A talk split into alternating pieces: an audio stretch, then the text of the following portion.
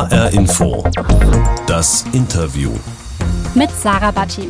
Stellen Sie sich vor, Sie sehen eine Stellenanzeige, die lautet wie folgt. Behördenleiter männlich, weiblich, divers. Wir suchen einen neuen Leiter in der Gesundheitsbehörde Frankfurt. Die rund 400 Mitarbeiterinnen und Mitarbeiter arbeiten seit zwei Jahren an der Belastungsgrenze und fast ausschließlich zu einem Thema, Corona. Als Behördenleiter sind Sie dafür verantwortlich, die Mitarbeiter zu motivieren, die Ausbreitung von Corona einzudämmen und Ansteckungsherde ausfindig zu machen und dafür zu sorgen, dass die verstaubten Strukturen besser werden. Würden Sie die Herausforderung annehmen? Er hat es getan. Dr. Peter Tinnemann, 54 Jahre, jetzt bei H-Info das Interview. Guten Tag, Herr Tinnemann. Schönen guten Tag, Frau Batti. ja, bleiben wir doch mal beim Bild der Stellenanzeige. Was ist denn Ihre größte Stärke? Also was ich mag äh, oder was ich glaube ich ganz gut kann, ist, dass ich, wenn es um mich drumherum richtig trubelig wird, werde ich immer ruhiger und äh, strahle dann auch eine Ruhe hoffentlich an die Kolleginnen und Kollegen aus, sodass in den größten Turbulenzen die Leute noch den Eindruck haben, dass alles ganz gut laufen kann. Was ist denn Ihre größte Schwäche dagegen? Ich bin völlig ungeduldig. Wenn was nicht sofort passiert, dann äh, kann ich auch ordentlich Dampf machen, dass die Sachen dann umgesetzt werden. Das ist so in Behörden manchmal natürlich nicht ganz einfach im Behördenalltag, äh, aber im Moment kommt mir das zugute. Den Job haben Sie ja erst vor einem halben Jahr angetreten. Sie sind der Nachfolger des langjährigen Leiters René Gottschalk und kamen mitten in der Pandemie aus Nordfriesland in die Behörde. Haben Sie Ihre Entscheidung denn schon bereut? Nee, gar nicht. Also ich muss sagen, das äh, Gesundheitsamt hier mit den ganzen Mitarbeiterinnen und Mitarbeitern war super aufgestellt. Die Kolleginnen und Kollegen sind motiviert. Die sind müde mittlerweile. Ne? Keiner will mehr was von Corona hören und damit was zu tun haben. Und man muss schon zusehen, dass man jeden Tag auch wieder das macht, was von uns erwartet wird. Aber bereut habe ich bisher noch gar nichts. Mhm. Ja, Sie haben jetzt schon gesagt, die Mitarbeiter sind müde. Wie halten Sie die denn motiviert momentan? Tja, das ist, das ist häufig die große Herausforderung. Also wir versuchen offensiv zu kommunizieren mit den Kolleginnen und Kollegen, eine offene Tür, dass auch wenn einer mal genervt ist und zu sehr angestrengt ist, dass sie eine E-Mail schreiben können, mal vorbeikommen können. Und dann machen wir natürlich auch mal so kleine Goodies. Ne? Vor Weihnachten haben wir ähm, Bratwurst ausgegeben, dass alle auch wissen, die Arbeit wird gewertschätzt. Äh, es gibt regelmäßige Kommunikation, E-Mails. Ja, wir machen auch mal ein kleines Video mit dem Chef, der dann erzählt, wie es gerade aussieht und was noch so ansteht. Da versuchen wir die Leute schon immer wieder jeden Tag aufs Neue zu motivieren. Hatten Sie aber auch Mitarbeiter, die irgendwann gesagt haben, ich kann dieses Thema nicht mehr hören, ich, ich steige jetzt aus? Gab es davon schon viele Fälle?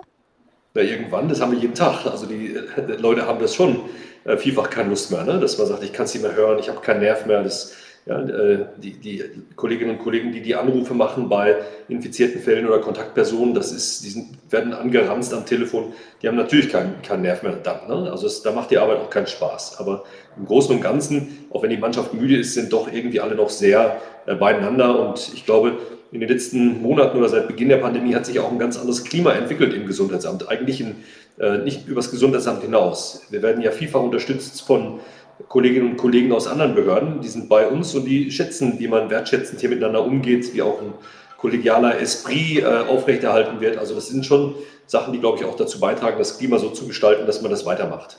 Wie unterscheidet sich denn die Arbeit jetzt zwischen dem Gesundheitsamt in Nordfriesland und der Arbeit hier? Also das ist natürlich ein ganz anderes Volumen. Ne? Der, äh, der, die Kolleginnen und Kollegen hier sind um ein Vielfaches äh, mehr und äh, vielfach auch wesentlich spezialisierter. Ähm, dann kommen natürlich so spezielle Aufgaben dazu, wie beispielsweise der Flughafen. Das ist eine besondere Herausforderung, die natürlich nur in Frankfurt sind, auch in dem Umfang in Frankfurt sind.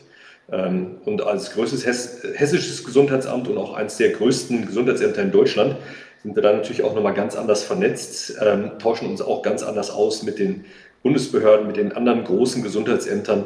Das ist, äh, sage ich mal, die Champions League und nicht die Regionalklasse.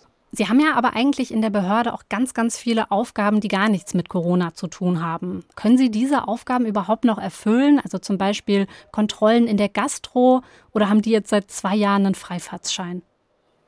Nein, wir versuchen schon noch den Sachen nachzukommen, wo es auch wirklich wichtig ist. Ähm, und das ist wirklich ein Jonglieren und Abwägen äh, wöchentlich. Was können wir machen? Äh, was, was müssen wir machen? Wenn uns Sachen gemeldet werden in der Gastro oder ähm, in einer äh, medizinischen Einrichtung, dann müssen wir natürlich hinterher sein. Aber wir haben viele Routinesachen aussetzen müssen. Wir versuchen bei den Schulkindern uns die Kinder, die eingeschult werden sollen, im nächsten Sommer anzuschauen, von denen wir wissen, dass sie aus schwierigen Verhältnissen kommen, äh, wo vielleicht auch Gesundheitsbeeinträchtigungen schon bekannt sind, die uns über die Kitas und ähm, äh, Kindergärten gemeldet werden, sagen, hier guckt mal drauf, guckt mal, wie ihr die unterstützen könnt. Aber wir können nicht mehr jedes Kind im Moment angucken. Hm. Was macht Ihnen denn Spaß an Ihrem Job? Also ich mache das schon gerne, morgens ins Büro zu kommen. Dann ist der ganze Tag durchstrukturiert und dann passiert aber so viel Neues und äh, dauernd äh, neue Fragen und Herausforderungen. Dieses, ich will nicht sagen Chaos ist es nicht, aber das Dynamische, das, das gefällt mir sehr gut. Gibt es dann auch negative Seiten, also zum Beispiel Anfeindungen gegen Sie? Also ich habe in meinem E-Mail-Postfach einen Ordner, äh, manche E-Mails, die direkt an mich gerichtet sind, wo ich sehe, dass da wird nur gepöbelt oder da wird einfach blöd, blödes Zeug geschrieben.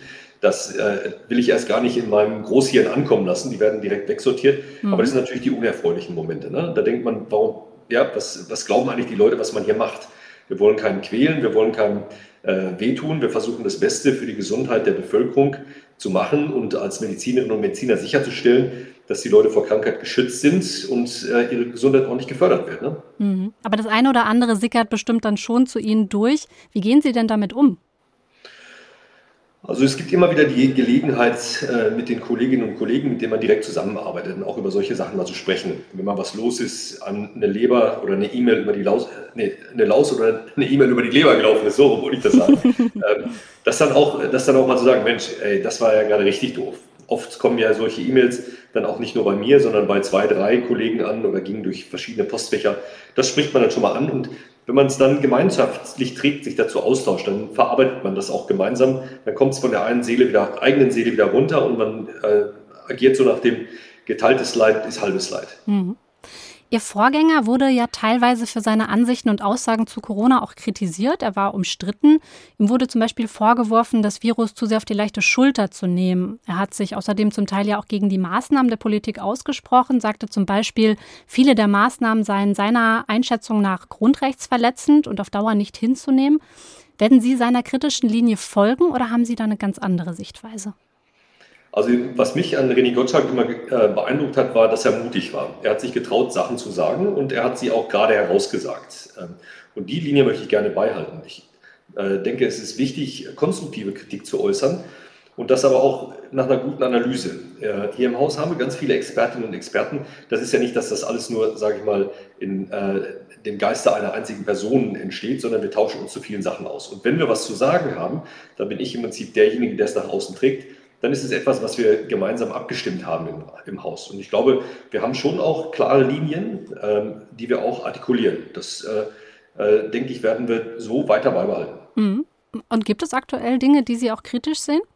Also meine Einschätzung ist, dass die Politik natürlich auch versucht umzusetzen, was gemacht werden muss. Ähm, natürlich wünscht man sich, dass manche Sachen schneller passieren, aber das, man muss ja auch die Menschen mitnehmen, man muss die Gesellschaft mitnehmen, man muss auch die Gesellschaft in Diskussionen äh, einbeziehen das sehe ich, hat sich auch in den letzten Monaten wieder dahingehend geändert. Ähm, und meine, äh, mein Eindruck ist, bei vielen Sachen kann man den äh, Leuten die Sachen nicht, oder man kann nicht immer alles allen recht machen. Ähm, wir haben viel Diskussionen geführt mit unterschiedlichsten Akteuren zum Thema die Masken in der Schule. Müssen Schülerinnen und Schüler in der Schule im Unterricht eine Maske tragen? Mhm. Maskenpflicht in der Schule dann ja oder nein, nach Ihrer Meinung? Also ich finde, im Moment äh, sehen wir ein relativ hohes Aufkommen unter Kindern und Jugendlichen, dass es notwendig ist, in diesem Setting, wo die Schülerinnen und Schüler sind, dann auch eine Maske zu tragen. Äh, Im nächsten Sommer im Sportunterricht draußen, dann wird es nicht mehr möglich sein. Ne? Aber das bewerten wir ta tatsächlich regelmäßig, äh, mindestens wöchentlich, wenn nicht sogar zum Teil täglich. Hi Info, das Interview mit Peter Tinnemann. Der 54-Jährige leitet seit Juni letzten Jahres das Gesundheitsamt in Frankfurt. Ja, jetzt ist es Zeit für unsere HR Info Interview Box. Weil wir uns nicht sehen, beschreibe ich die Ihnen mal. Die Box ist aus weißem Kunststoff mit blauer Schrift steht HR Info darauf. Ich öffne die jetzt mal für Sie. Und in dieser Box wartet ein Geräusch.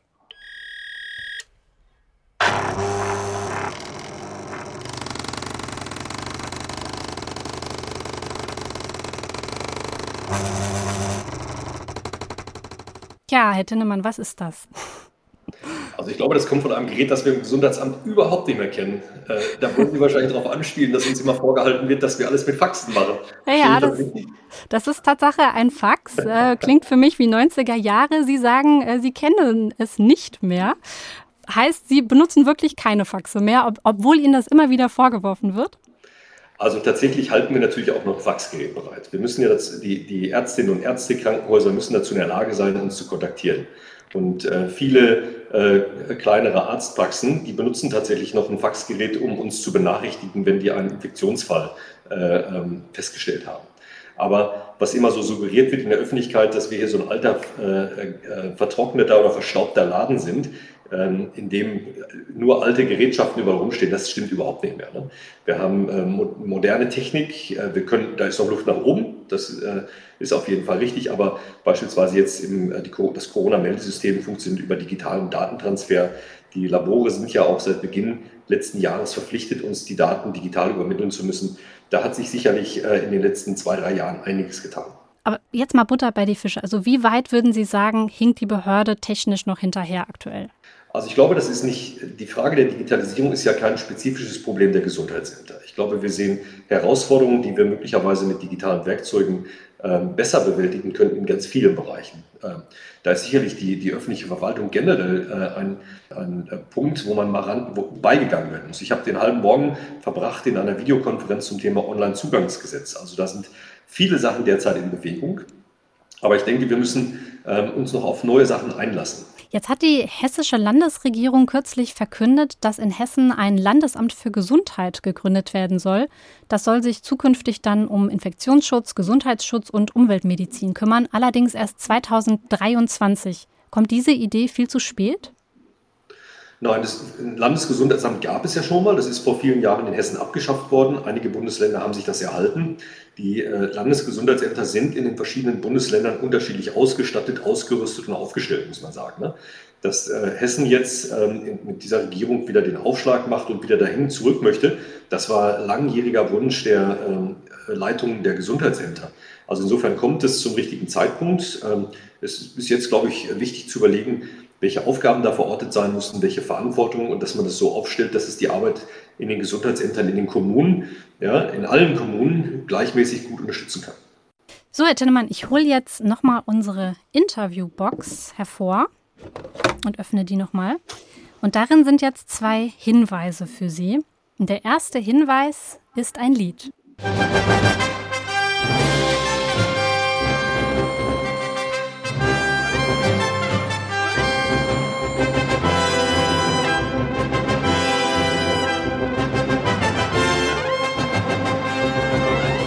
Haben Sie es erkannt?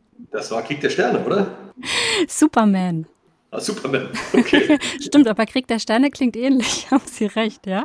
Aber Sie wissen wahrscheinlich noch nicht ganz, auf was ich anspiele, oder? Noch nicht. Ja, dann würde ich mal den zweiten Hinweis aus der Box holen. Und da habe ich eine Flagge drin. Und zwar ist die Flagge blau-rot und in der Mitte ist ein Wappen. Welche Flagge ist das? Blau, Rot und in der Mitte ist ein Wappen. Mhm. Sie waren schon dort. Haiti. Richtig, Haiti. Genau, als Hintergrund, Sie waren unter anderem 14 Tage im Einsatz in Haiti nach dem schweren Erdbeben in 2010. Und warum jetzt Superman? In einem Artikel der Berliner Zeitung wurde über Sie getitelt, Charité-Arzt ist der Held von Haiti. Da haben wir uns alles ausgegraben. Sehen Sie sich denn selbst auch so heldenhaft? Also eigentlich nicht so wirklich. Das, äh, was ich in Haiti damals gemacht habe, war sozusagen das Anknüpfen an meinen ersten ärztlichen Job. Ich habe direkt nach dem Studium für ein Jahr in der Karibik als Kinderarzt gearbeitet, zusammen mit haitianischen äh, Ärztinnen in einem ganz großen Kinderkrankenhaus dort vor Ort, was von einer internationalen Organisation betrieben wurde.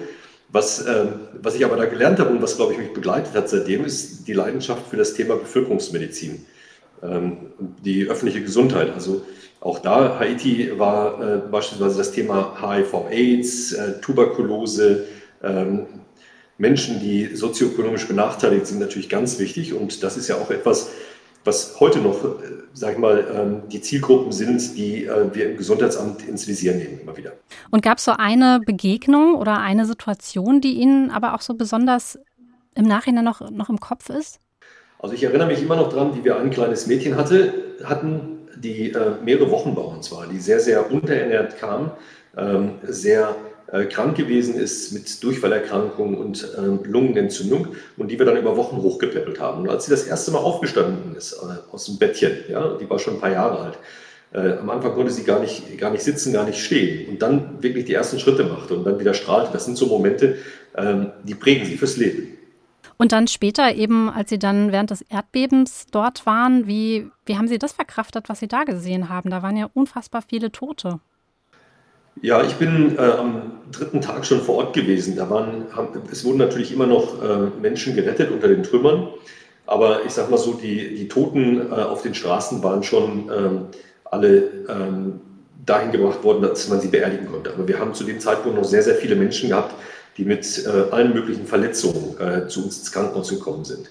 Und das dann aufzubauen, äh, Kreativität an den Tag zu legen, zu gucken, wer wann, wo, wie operiert wird.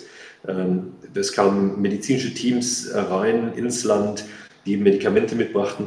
Das war schon auch so ein bisschen so eine Chaos-Situation, wie wir das zum Teil ja jetzt mit Corona auch wieder erleben. Mhm. Aber wie ich Ihnen ganz am, am, Anfang schon gesagt habe, ich werde dann ruhig. Ich lasse mich da nicht aus der Ruhe bringen und ich gewinne dann, äh, sagen wir mal, äh, wenn ich meinen Mittelpunkt gefunden habe, kann ich die Ruhe, glaube ich, auch immer gut auf andere ausstrahlen, sodass man dann auch wieder wirklich ähm, konstruktiv arbeiten kann. Mhm. Ja, das wäre jetzt nämlich auch meine nächste Frage gewesen, ob dieser Umgang mit Krisen in frühen Jahren auch etwas ist, das Ihnen jetzt hilft in diesem Corona-Krisenmanagement. Ich glaube, Krisen wie so ein großes Erdbeben, das ist ja sehr kurz, äh, das ist dann auch äh, zeitlich begrenzt. Was jetzt im Moment ähm, uns tatsächlich maßgeblich herausfordert, ist dieses Anhalten. Ne? Wir haben letztens mit dem äh, Branddirektor uns darüber unterhalten, wie wir unser Lagemanagement im Gesundheitsamt besser aufstellen könnten. Und er sagte, naja, eigentlich kann man die Bearbeitung einer Lage nicht mehr als zwei, drei Wochen durchhalten. Ja, wir machen das aber jetzt schon seit fast zwei Jahren. Und das, ist, das sind so neue Herausforderungen, die wir uns auch überlegen müssen, nicht nur, wie wir die Leute bei Laune und äh, weiter motiviert behalten können, sondern wie wir auch die Strukturen schaffen können, dass wir überhaupt das bewältigen können über so lange Zeit. Es wurde immer wieder der Vergleich äh, in den Mund genommen, Corona ist äh, kein Sprint, sondern ein Marathon. Und Marathonlaufen trainiert man eigentlich. Und ich glaube, da müssen wir uns zukünftig besser noch darauf vorbereiten, dass wir äh, wissen, wie wir in ähm, Krisen, länger anhaltenden Krisen dann auch wirklich agieren können. Sie hören HR Info das Interview mit Peter Tinnemann, dem Leiter des Frankfurter Gesundheitsamtes. Zuvor war Tinnemann unter anderem am Institut für Sozialmedizin, Epidemiologie und Gesundheitsökonomie der Charité Berlin und an der Akademie für öffentliches Gesundheitswesen in Düsseldorf tätig. Herr Tinnemann, im Spätherbst hat ja die Pandemie wieder so eine richtig neue Dynamik angenommen. In den Nachrichten klang das dann so. In Südafrika wurde in den vergangenen Tagen eine neue Corona-Variante festgestellt, die in Verdacht steht, deutlich ansteckender zu sein und möglicherweise auch Geimpfte leichter befallen zu können. Ja, als diese Nachricht kam, war ich tatsächlich selbst gerade in Südafrika. Mein erster Gedanke galt daher meiner Rückreise. Was war denn Ihrer? Also ich habe das, glaube ich, das erste Mal donnerstags äh, mitbekommen, dass da was entdeckt worden ist und dann auch der Name Omikron schon verwendet wurde. Äh, wir haben uns dann relativ schnell dazu ausgetauscht. Am nächsten Tag gab es schon direkt eine äh, Videokonferenz mit den Flughäfen, äh, ob das Auswirkungen haben wird. Also das da, sagen wir, sind wir mittlerweile relativ gut strukturiert und auch vorbereitet unter den Kolleginnen und Kollegen hier im Amt, was dann alles passieren muss. Also Sie waren direkt in der Planung und ähm, haben sich jetzt nicht erschrocken, dass jetzt wieder was Neues da ist. Nö, wir haben das ja jetzt schon häufiger gehabt, ne? Das äh, Variant, also äh, selbst äh, Corona ist ja auch in China zuerst äh, entdeckt worden äh, und aufgetaucht. Und äh, dann weiß man natürlich hier im Amt, welche möglichen Risiken dann damit verbunden sind, wenn die über den Luftweg nach Deutschland kommen. Das ist schon, sag ich mal, eingespieltes Uhrwerk. Die Fallzahlen sind ja dieser Tage extrem hoch und eine ihrer Aufgaben in der Behörde war ja auch ursprünglich die Kontaktnachverfolgung. Sie haben aber gesagt, ab einem bestimmten Punkt werden Sie das aufgeben, weil dann die telefonische Erreichbarkeit der Behörde im Vordergrund steht. Sind wir jetzt an diesem Punkt angelangt? Also wir fokussieren uns. Ne? Wir machen immer eine Risikobewertung, was können wir, was müssen wir. Und wir würden natürlich jeden gerne weiterhin jede Person anrufen, die wir äh, als Kontakt gemeldet bekommen. Aber im Moment ist das einfach nicht mehr leistbar. Äh, wir fokussieren uns jetzt auf die Risikogruppen, also beispielsweise Menschen äh, im höheren Alter über 60 Jahre alt, äh, die uns gemeldet werden als Corona-PCR-positiv. Die versuchen wir zu erreichen. Mit denen versuchen wir noch uns auszutauschen zu dokumentieren. Aber jeder, sag ich mal, 30-Jährige, ähm, die seit zwei Jahren tagtäglich über Corona sprechen, von daher erwarten wir schon, dass wenn die jetzt ähm, ein positives Testergebnis erhalten, dass sie sich ja dann auch nach Hause in die Isolation begeben und entsprechend verhalten, wie sie, wie das ja jetzt seit zwei Jahren äh, tagtäglich gefühlt 24 Stunden am Tag äh, kommuniziert wird. Was weiterhin wichtig ist, wir müssen auf dem Schirm behalten, wann ähm, geraten unsere Systeme ins Wanken. Das ist das, was wir im Moment zumindest äh, noch nicht sehen mit Omikron, dass unsere Intensivstationen äh, so überlastet sind, wie wir das am Anfang befürchtet hatten. Ähm, also da, da scheinen sich äh, Sachen abzuzeichnen, wenn die Tendenz weiter dahin geht, dass die Fälle ähm, nicht zu, viel, zu lange und zu viel eskalieren und gleichzeitig die Patienten auf den Intensivstationen nicht zunehmen, dann wäre das für uns alle, glaube ich, sehr positiv. Viele Menschen sind ja jetzt wirklich mittlerweile Corona-müde, wollen mit diesem Thema am liebsten gar nichts mehr zu tun haben. Wie geht es Ihnen denn privat damit? Oh, ich hätte auch gar nichts mehr mit zu tun. Also wir, wir, machen andere Sachen, die ich für viel wichtiger halte. Ne? Äh, und ich glaube, wir müssen auch zu einem rationalen äh, Umgang kommen mit Corona. Wie ist es denn in, der, in Ihrer Familie? Also ich bin immer wieder beeindruckt bei meinen Kindern, aber auch bei, bei vielen anderen Kindern. Ne? Die Kids machen das, die haben kein Problem, die setzen eine Maske spielerisch auf. Ne? Äh, für die ist das eine Normalität geworden, was auch doof ist irgendwo, ne? wenn man diese Maskennormalität eigentlich nicht haben will oder auch gar nicht so kennt. Ähm, die Kinder machen selber die Schnelltests in der Nase. Ähm, das mhm. machen die ohne Fragen. Natürlich haben die Kinder auch, ne? wann können wir da schwimmen gehen? Oh, okay, wir müssen uns einen Slot buchen, ja, um ins Schwimmbad zu gehen. Solche Sachen nerven natürlich. Ne? Ähm, aber äh, im Großen und Ganzen glaube ich, also zumindest als Privatmensch und nicht Behördenleiter, äh, komme ich auch ganz gut mit Corona im Alltag zurecht.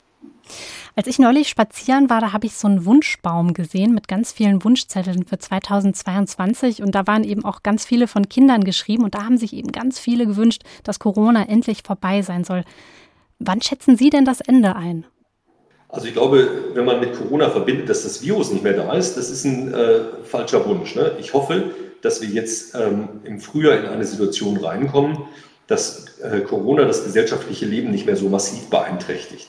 Ähm, es besteht natürlich weiterhin ein gewisses Risiko, dass neue Varianten wieder auftauchen, aber die, die, die Hoffnung ist ja, dass die nächsten Varianten nicht gefährlicher für die Menschen werden. Und das hoffe ich schon, dass, das, dass wir das im Sommer diesen Trend auch sehen.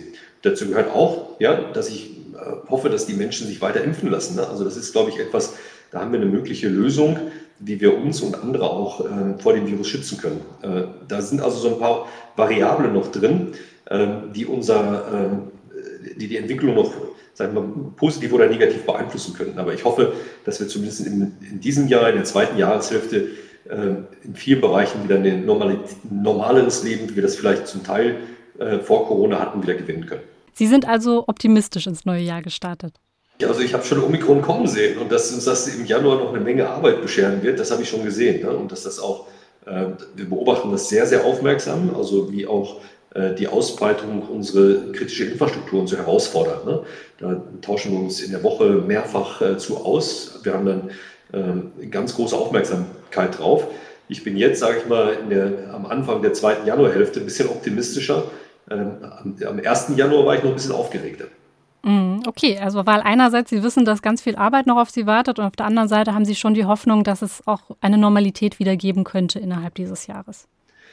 Naja, man weiß ja auch, wenn sich so ein Virus ausbreitet, irgendwann ist ein Plateau erreicht. Ne? Irgendwann, entweder sind alle angesteckt oder das Virus hat dann so viele Menschen infiziert oder so viele sind durch eine Impfung geschützt, dass es sich ja nicht mehr ausbreiten wird. Ne? Nur da sind wir noch, jetzt noch nicht. Aber hoffentlich bald, Herr Tinnemann. Ich bedanke mich ganz herzlich für das Interview. Bis ja, dann, ja? Tschüss. Tschüss. Peter Tinnemann in H-Info das Interview. Er ist Leiter des Gesundheitsamtes in Frankfurt und hat uns erzählt, wie man eine Behörde leitet, die an ihrer Belastungsgrenze arbeitet und wie man trotzdem noch positiv ins Jahr 2022 schauen kann. Mein Name ist Sarah Batti. Die Sendung gibt es auch als Podcast unter hrinforadio.de und in der ARD Audiothek bei Spotify oder Ihrem Lieblingspodcast-Kanal. Abonnieren Sie uns dort, dann verpassen Sie keine Sendung mehr.